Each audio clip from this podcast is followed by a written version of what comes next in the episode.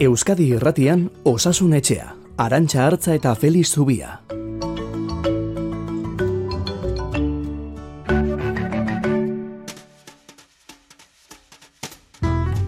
Bi arrasiko da Euskal Autonomia Erkidegoan gripearen kontrako txertaketa kanpaina eta Nafarroan ere Laester, urriaren bigarren amabostaldia ipatu dute osasun bidetik.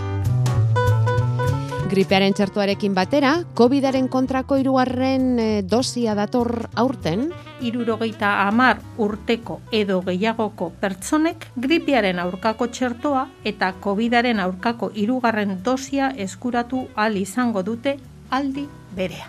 Beso, desberdinetan, baina aldi berean. Gotzone zagardu osasun zailburuaren adierazpenak dira, eta horrek galdera sortu du osasun etxeko entzule askoren artean. Biak batera hartuta albondorio asko gehiegi ozetot dituen sortuko txertaketa bikoitz horrek.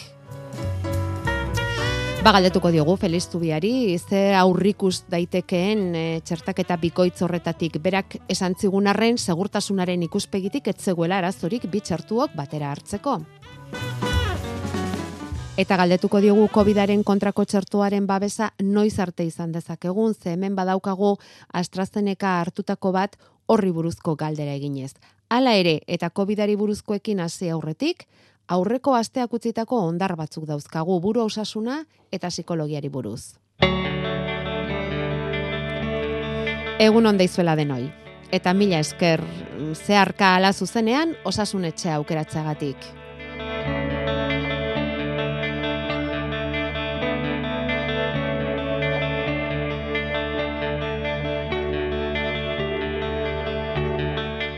Feliz Zubia, kaixo egunon. Egunon. Zu falta zaitugu, osasun etxea abiatzeko. Bestela ezingo genuke. Badauzkagu entzulen galderak, badauzkagu entzulen kontsultak, aritu gara hoie guztiak ordenatzen, aldugun neurrian, zure laguntza behar dugu orain. Zer moduz hasi duzu igandea? Ondo, ondo, esango dugu bai. Ondo. E, Uraldiare neiko ona daukagu, eta bai. Bai. Humorez.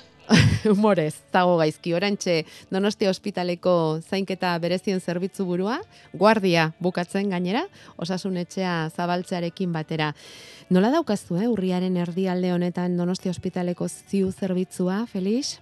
Bueno, ba, neiko harin edo bentsat esango dugu izan dugunaren aldean, ba, pixka bat harinduta, e, betetzen maila, ba, uneko laro gehiaren bueltan, eta koronavirus pazienteak batzuk ere badatoz oraindik tantaka tantaka, eh? baina lehengo bintzat izan genituen ba, iritsi handiaiek. hartatik, ezta? Bai, bentsat Bai. pixka bat urrutixago bai. Mhm.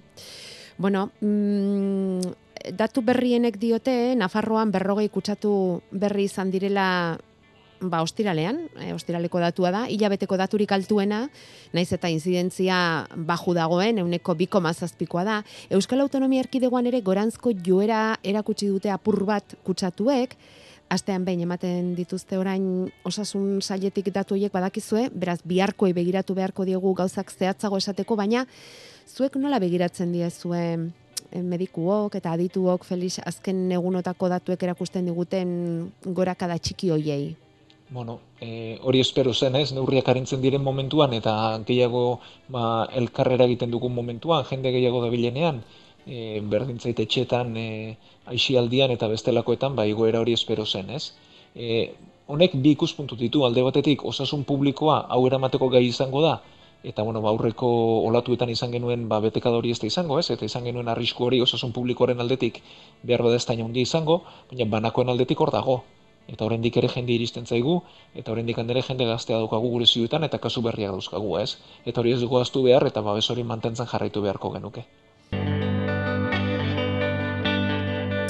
Eta urriaren amazazpiko saioni ekiteko gero berriz helduko diogu eta COVID-ari, aurreko astean jaso eta hemen komentatzerik izan ez genuen e, mezu bizpairu mezu dauzkagu eta hoiekin hasiko gara. Gogoan izango duzu segurazki buru osasunaren mundu eguna zela eta aritu ginen ba, buruko osasunaz eta psikologiaz eta aritu ginen hemen gaur zortziko saioan eta e, esaten zigun Feliz Zubiak ba oraindik ere tabu direla gai hoiek askotan eta mm, badagoela beharra balaguntza emateko eta mm, oso importantea dela, beste dozen gaixotasunetan bezala, ba, espezialistaren gana joatea, edo beharrezkoa baldin bada, ba, psikologoa edo psikiatra edo dena delakoa. Eta entzule batek dio, inor gutxietxi gabe, baina sare publikoan osasun mentalerako txandak bost hilabetera ematen direla, askok psikologo pribatuetara jotzeko aukerarik ez dutelako, zerbitzu publikoa eta guztiontzat eh, beharko lukeela,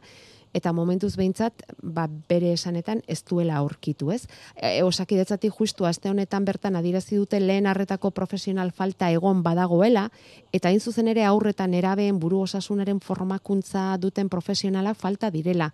Saiatzen ari direla euren aldetik, e, osakidetzaren aldetik gabezia horri erantzuten, baina hemen egongo da Feliz pandemiak utzitako irakasgai bat ere, ezta? Honen guztiaren atzean. Bueno, baina baita gauza sakonagoko bat edo luzeagoko bat ere, ez? Hau da, espezialisten plan gintza hamar urtera egin behar da, edo amabi urtera egin behar da, ez? E, azkenean, e, mediku bat edo psikologo bat prestatzeko, lehenik eta behin, ba, bere unibertsitate denbora behar du, hor zenbat e, ikasle sartzen diren ondo planifikatu behar da, eta ondoren, ba, gradu ondoko prestakuntza guzti hori, espezializazioa egin behar da, e, ba, mir edo egoliar plazak ondo neurtu behar dira, psikologoen kasuan ere badute beren espezialitatea eta hori ondo egin behar da, hau da, plazo sortu eta plangintzak amar amabi urtera izan behar du, ez? Eta bitarte horretan balden neurrian eutzi, baina plangintzak beti epeluzera goko izan behar du.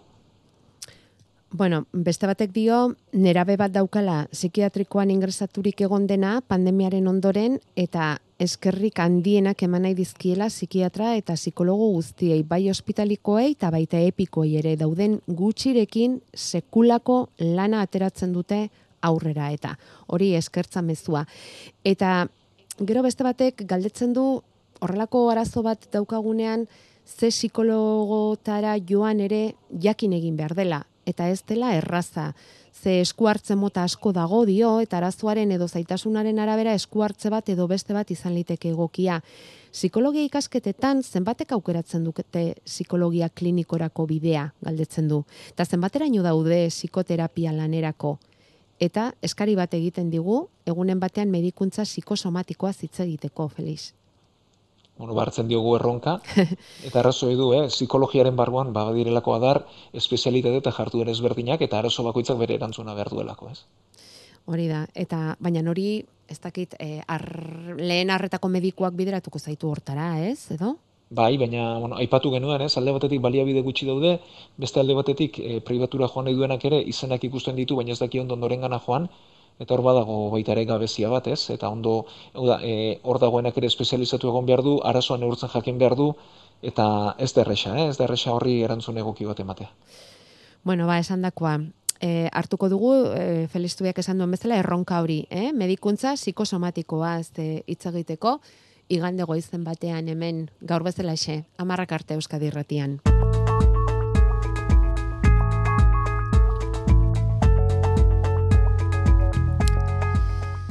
Bueno, eta beste entzule honek bihotz ablazioaz e, galdera egin digu, esanez e, bihotz ablazioa esaten zeion hori egindakoan zer egiten dizuten eta nolako emaitzak ematen dituen horrek. Inoiz edo baina ipatu izan dugun gaia da, Felix, baina bai. gaizki ez, errepasotxo bat egitea.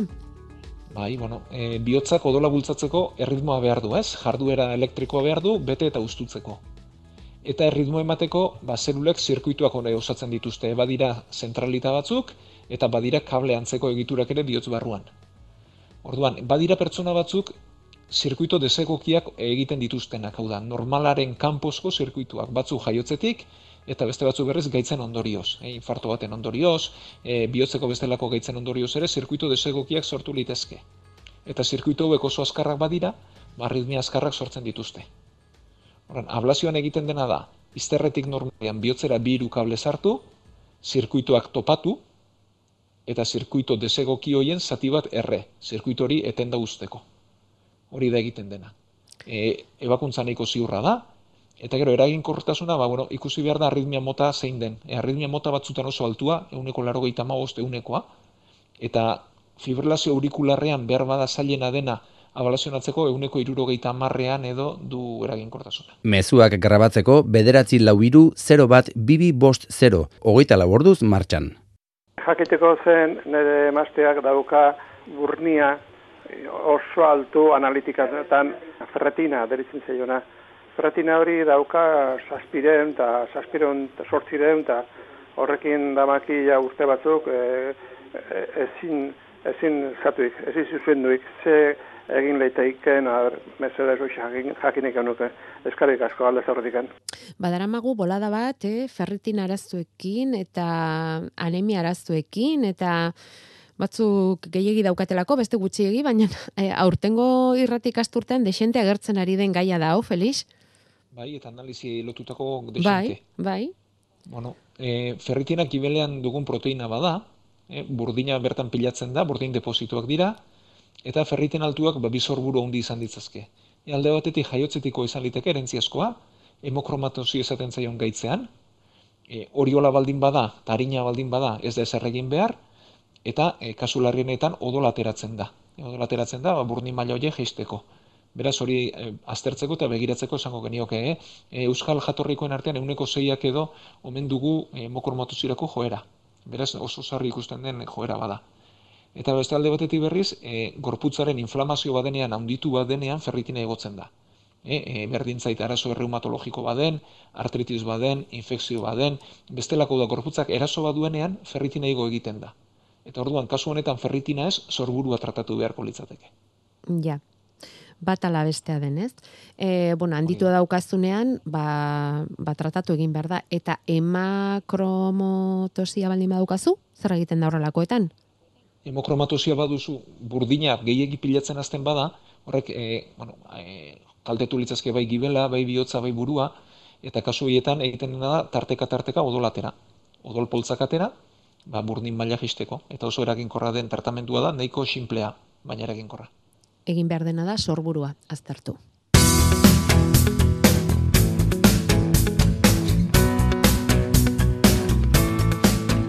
Osasunetxea abildua eitb.eus. Eta hor gure emailean jasotako mezua, minbizia eta ama zelulei lotutakoan kontatu digu zer gertatu zaien duela bost urte, esaten du, nire bikoteak minbizi esan zuen eta klinika pribatu batean ama zelula asko medikuek esan zioten ez, ama zelula asko kendu zizkioten, ez muinaren transplantea egiteko asmoa zutelako, baina zorionez ez egite erabaki zuten. Ondorioz, aipatutako klinikako bankuan ditu orain ama zelula hoiek. Azken urte hauetan zauriak adibidez lehen baino nekezago izten zaizkio eta beste zenbait gabeziz ere ohartu gara eta kendutako ama zelula hoiez oroitu ere bai. Galdera da modurik izango teluke edo genuke ama zelula hoiek berreskuratzeko eta ama zelulak bere gorputzean txertatzea hori egingarria da. Eta gero, eskerrak ematen dizkigun. Batez ere zuri Felix, hain modu ulerkorrean eta gure hizkuntzan osasuna zabaltzeagatik. Bueno, ba, eskerrik asko, hori da zai honen helburu da, bintzat, eta ba, iristen bagara, ba, estimatua dago. Ama zelulak ezur muinetik erausten dira, esango dugu gorputzak ama zelula ezberdinak dituela, ez? E, lerro bakoitzak bat, badira ama zelulak, ba, bihotzean badira ama zelulak, ibenlean badira ama zelulak e, giarretan, eta kasu honetan, ezur muineko ama zelulak ateratzen dira, eta hauek gaitasuna dute ezurmuin berri bat sortzeko. Orduan, e, normalean ezurretik erauziliteke edo gehien gehienetan egiten dena da, e, botika bat eman, amazeluloek mugitu arazi eta odoletik hartu. Eta gero, izan litezke beste norbaiten izateko, emaile izan litezke, edo norberaren zat. Orduan, egiten dena da, minbizi larri bat baldin badukagu, e, e, kasu honetan, leusemia edo linfoma bat, kimioterapia ikaragarri bat eman, e, hauek odolaren ama zelula hauen minbizia liratekelako, eta egiten dena da, ezur muina guztiz garbitu. Guztiz e, zelulari gabe utzi. Eta ondoren, zelula hau etxertatu, ba, ezur muin berria sortu dezaten. Bueno, behin ateratzen direnean eta bankuan egon litezke urteak, eh? E, urte desente ez dakit muga zein den, baina urte desentean egon litezke, berreskuratu litezke eta txertatu. Gauza da hori egiteak zentzua duela kimioterapia gogor baten ondoren. Eta gaitz larri bat tratatzeko bere kasuan bezala bajuxeago badago edo zikatrizazio arazoak baditu, ba arrisku handiagoa litzateke onura baino, beraz ez egiteko izango genioke. Egin liteke leusemia berriro sortu eskero, beste minbiziren bat sortu eskero, kimioterapia larri bat beharko balu, baina gainontzean bestela ez. Bestela horregongo dira. ez? Ama zelula hoiek e, ospitale pribatu horretako bankuan eta ez dezatela hoien beharrik izan. Hori izango litzateke importanteena, ezta? Hori da, eta ez dezatela pentsatu egoera harin batean hoiek erabiltzerik, ze ez da inerraza olako gauza bat egitea, eta onurarik ere ez luke izango.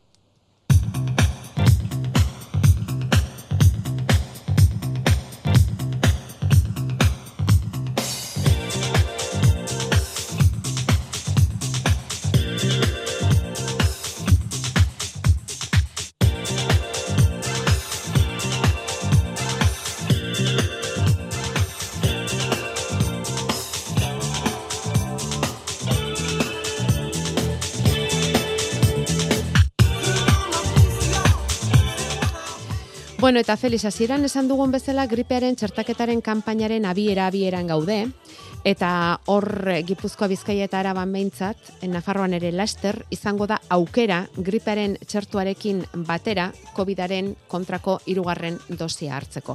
Bueno, hori irurogeita amar urtetik gorakoentzat dago pentsatua eta arrisku taldekoentzat. Orduan egun berean beso banatan txertoa jartzeak batzuei errezeloa sortu diete. Mm, Gehiegi ezote den izago egun berean bi txertoak batera hartzea. Ba, horrek ekar ditzaken albondoriengatik. Zer dio zuzuk? Ze askok galdera egin digute Bai. eta e, zure iritzi eskatu ere bai. Bueno, batez ere, e, galdera hau e, logistika edo antolakuntza arazo bada osasun arazo baino gehiago. E, bi txertoak egun berean jartzeak dakarren onura da, ba, agenda erresago antolatzen dela, eta pertsonaren zatera aterramendu gutxiago dela osasun etxera behin bakarri joan da. Hori da, izango lukeen onura edo arrazoia, ez? Hau da, nola antolatu egin beste pertsonaren txertaketa biak egin behar direnean, ba, biak egun berean jarriz. E, bai, sistemaren zat, eta bai pertsonaren zat. Onura hori luke. E, ze arrisku du, ba, gutxi xamar. Bueno, gogoratuko dugu, gripea urten ez dakigula nola joango den, iaz ez genuela izan. Eta urten aurre ikuste oso zaila da. Aditu guztiak gauza bera diote, e, normalean gripearen txertoa aurrekoetan oinarritzen da, aurreko urtekoetan oinarritzen da, eta urten ez dugu referentzia hori, eta gero ez dakigu benetan zer gertatuko den ere. Ez dakigu kasu gutxi asko izango diren edo nola izango diren. Baina osasun publikoko arazo denez, ba, gogoraraziko dugu, irurogeita bost urtetik gorakoak, geixo kronikoak, aurdunak eta osasun langileak txertatu beharko dugula. E, neuk urtero hartzen du txertoa eta urten ere hartuko dut. Orduan, biak batera jarrita e, ez da arrisku berezirik eginda proba, beste herrialde batzutan eginda, eta ez da bigarren mailako efektu berezirik ikusi. E, bai, esaten dena, bitxer, e, zuloak edo da, e, ziztada puntuak bere izteko, kasu honetan bi besotan egingo da, bajakiteko, mina da onditu eragiten badu zentxertu izan den, eta ondoren badira beste efektu batzuk, ba, sukarra ondo eza edo e, minberatasun hori sortzen dutenak, ba, oiek batak ala besteak eragina izan liteke, baina horrek berez ez du garrantzia hondirik. Eta elkarre eraginik ez da ezagutzen, eh? Mhm. Beraz, e, ziurtasun aldetik egin liteken zerbait da, baina gehiago diote antolakuntza kontua gehiago dela osasun kontua baina. Konforme. Bueno, pixka bat erantzun duzurrengo galdera ere, baina beste kasuistika bat ere azaleratu digute eta bota egingo iztugu. Irurogeita marrurtetik gorakoa izanik, baina zehila bete ezpadira pasa COVID-aren kontrako bigarren dosia hartu zuenetik, ze komeni da, zehila betek bete arte itxaron eta orduan hartu bitxertuak batera, ala lehenengo gripearen hartu eta gero tokatzen zaionean COVIDaren irugarrena. Ba, nik lehenengo gripearen hartuko nuke eta tokatzen zaionean COVIDaren irugarrena. Eta bi bisita egin ambulatoriora, ez? Bueno, espada horrelako lanik bintzen. Traba bai. handia espada, aurrena gripearena eta gero COVIDarena. Oso ondo. Bai, esango dugu honen arira, bai. badirela eh, konpainia farmazeutikoak bitxertoak batean prestatzen ari direnak. Ah, bai. Hau da, ampulu bakarrean, prestakuntza bakarrean biak batera emateko. Eta eta ziztada bakar eh? ziztada bakarrarekin. Txertoa kombinatzearena, bai, txertoa kombinatzearen ez da gauza berria, ez? Aurretan egiten da eta eta ba ziztada bakarrean hiru edo lau txerto elkarrekin ere eman litezke. Orduan ez da ezer berria izango eta bueno, ba egin egin liteken zerbait da eta prestatzen ari dira horretan ere. Konforme. Eta gero beste bate galdetzen dizu Felix, ea aurrikusten ote den ze panorama izango dugun, dio, bakuna hartu dugun hoi horren eragonkortasuna jeitsi eta kutsatzeko errestasuna izaten dugunean. Eta zenbat denborara hasten den jeisten bere kasuan AstraZeneca bakunaren edo txartuaren eragin hori galdetzen dizu. Ba, aldakigu. Bueno, ez, erantzuna da ez dakigula. Garbi esan da, ez dakigu zenbat iraungo duen. Ez geuk eta munduan. E, alde batetik ikerketak eginak daudenak e, irailaren bukaeran argitaratuak esaten dute zei hilabetean behintzat babesa ondo mantentzen dela. Babesa klinikokin neurtu behar dauda. E, babesa neurtu liteke antigorputzen bidez edo e, ikutzatzen bidez. Antigorputzen bidez neurtzeak e, garrantzi gutxi du, ezaguna da edo zein txertu edo infekzioaren ondoren denborarekin antigorputza jaitsi egiten direla. Baina horrek ez du esan nahi gure defentsa maila jaisten denik. E, immunitateak memoria du, eta berriz ere e, bakterio edo virusarekin martxan, e, kontaktuan jartzean martxan jarriko litzateke. Beraz hori ez da arazoa. Eta zei hilabeteraino babesten duela badakigu, baina gehiago ez. E, horregatik, denontzat irugarren dozi bat beharko dugunik ez dago frogatu inon, eta ez dakigu zer izango den. E, bai, irurogeita urtetik gorako entza zergatik jartzen ari da, ba, gaur sortzi ere ipatu genuen. Ez da errefortzu moduan berak zen immunitateak indartzeko, bezik eta ikusi da, lehen bidoziekin, euneko irurogeita marreko babesa bakarrik hartzen dutela pertsona hauek, eta irurogeita marrutetik berako euneko larogeita mar. Beraz, euneko hogeita marroiek babestu nahi lirateke. Bai. Baina ez da immunitatea beruntz dualako, baizik eta lehen bidozi hoien eraginkortasuna txikiagoa izan delako. Mhm. Eta denontza zer beharko dugun, ba ez dakigu. Urtebete izango da abenduan lehen da biziko txertoak jartzen hasi zirela. Eta beraz, epe bat behar da, ez da, ikerketa egiteko ere, eta... Hori da, bai, eta lehenago esaterik ez dago. Hori da. Bueno, ba, beti esaten dizuguna, Feliz, badakigu adi egongo zarela, sortzen diren berrien gain gainean, eta, eta ikerketek ematen duten horren ondorio ipagarreri sortzen baldin bada, badakizu, eh? Esango diguzu eta kontatuko diguzu, bale? Bai, noski. Bueno, gero garaziren mezua daukagu. Berak amarrurteko semea du, lehen hezkuntzako bosgarre mailan eta aste honetan gelakide bat musukori gabe joaten hasi da eskolara mediku ziurtagiria aztertu eta gero. Orduan, eskolako zuzendaritzak segurtasun neurri ezberdinak hartu ditu, tartean ikaskide horrekiko distantzia handitzea, zabalik mantentzen duten lehiotik hurbil hartzea eta bar, eta gelakidei FFP2 musukoak eskaini dizkiete. Eta hoiek jaenztea gomendatu gelan. Beraien semea ordea oso deseroso ibili da, buruko mina sentitu du, ikus ere mua murriztu ere bai, eta baimen idatzia eman diote semeari gelan bere musuko higieniko eta kirurgikoekin egoteko, eta egoera horretan zuk ze iritzi duzun jakin nahiko lukete. Bueno, e, lehenik eta behin, ez dakit oso oso arrazoi gutxi dira musukorik ez erabiltzeko ez dugu hamar urteko pertsona honen kasu ezagutzen eta ez naiz hor sartuko, baina ez bai esan bentsat oso oso arrazoi gutxi direla musuko bat ez erabiltzeko. E, e, ziurrak dira, erabili litezke eta eraginkorrak dira.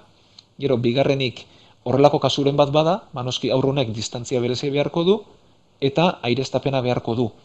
Eta denok bete beharko genituzken neurriak oso oso zorrotz bete beharko lituzke hau da. Arnaz aparatuko sintomak baditu, ez darriko mina, estula, mukiak, sukarra ez luke eskolara joan beharko, eta test guztiak egin beharko lituzke behin eta berriz. Hau denontzat, baina aurronentzat bereziki musukorik ez duelako izango.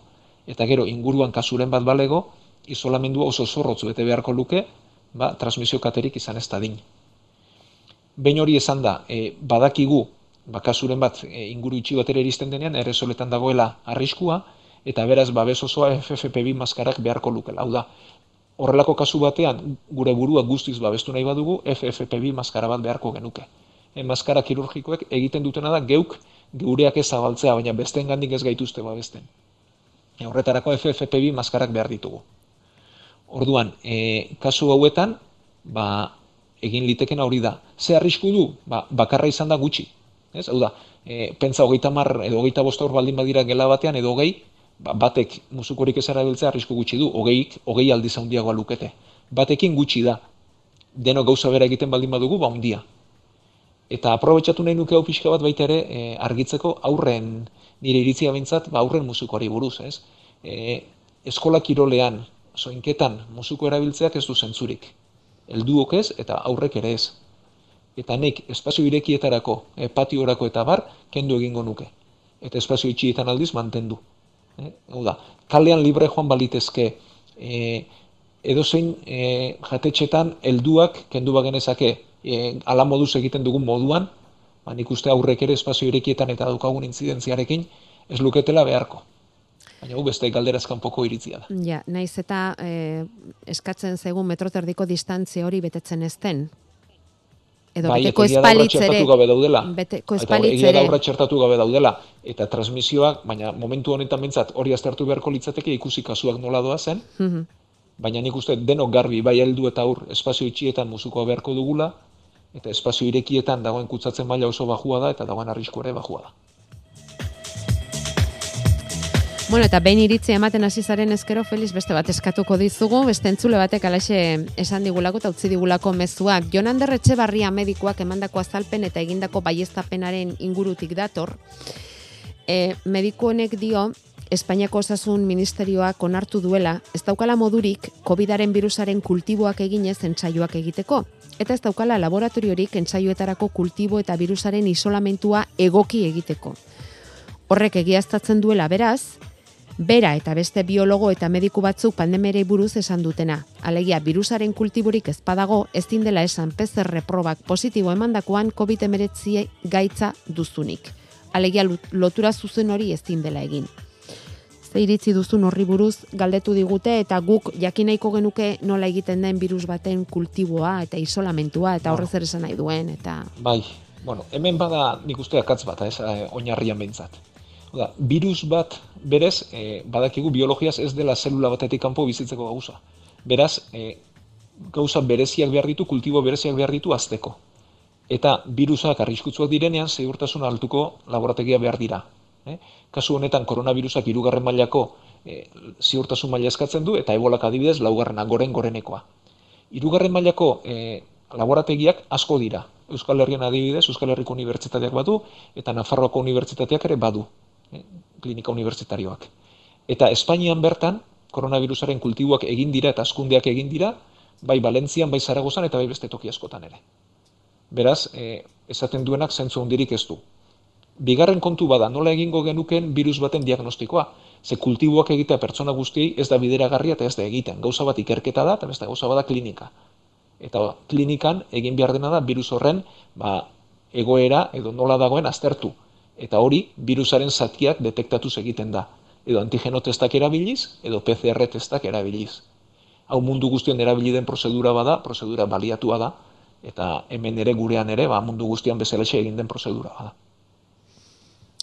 Bueno, gehiago ikasi dugu, virusen kultiboak nola egiten diren, eta isolamentuak eta gainerakoak.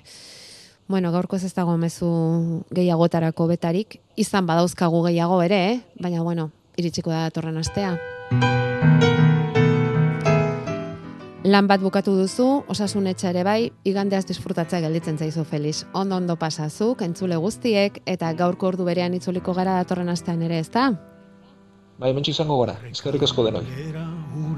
Gero eta berago, bizitza asburutik ibilian dago, batzuen ageldiro, beste nazkarrago, gehienena nahi baino askoz bizkorrago.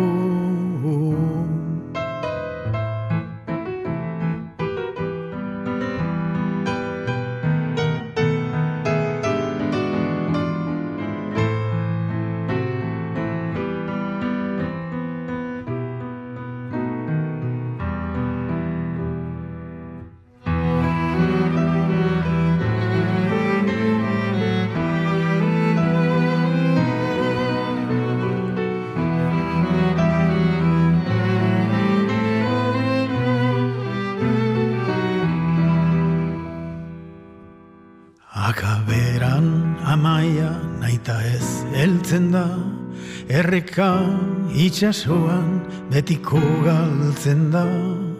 Ur bata beste uraz batean miltzen da Zijoan azegoen hartan murgiltzen da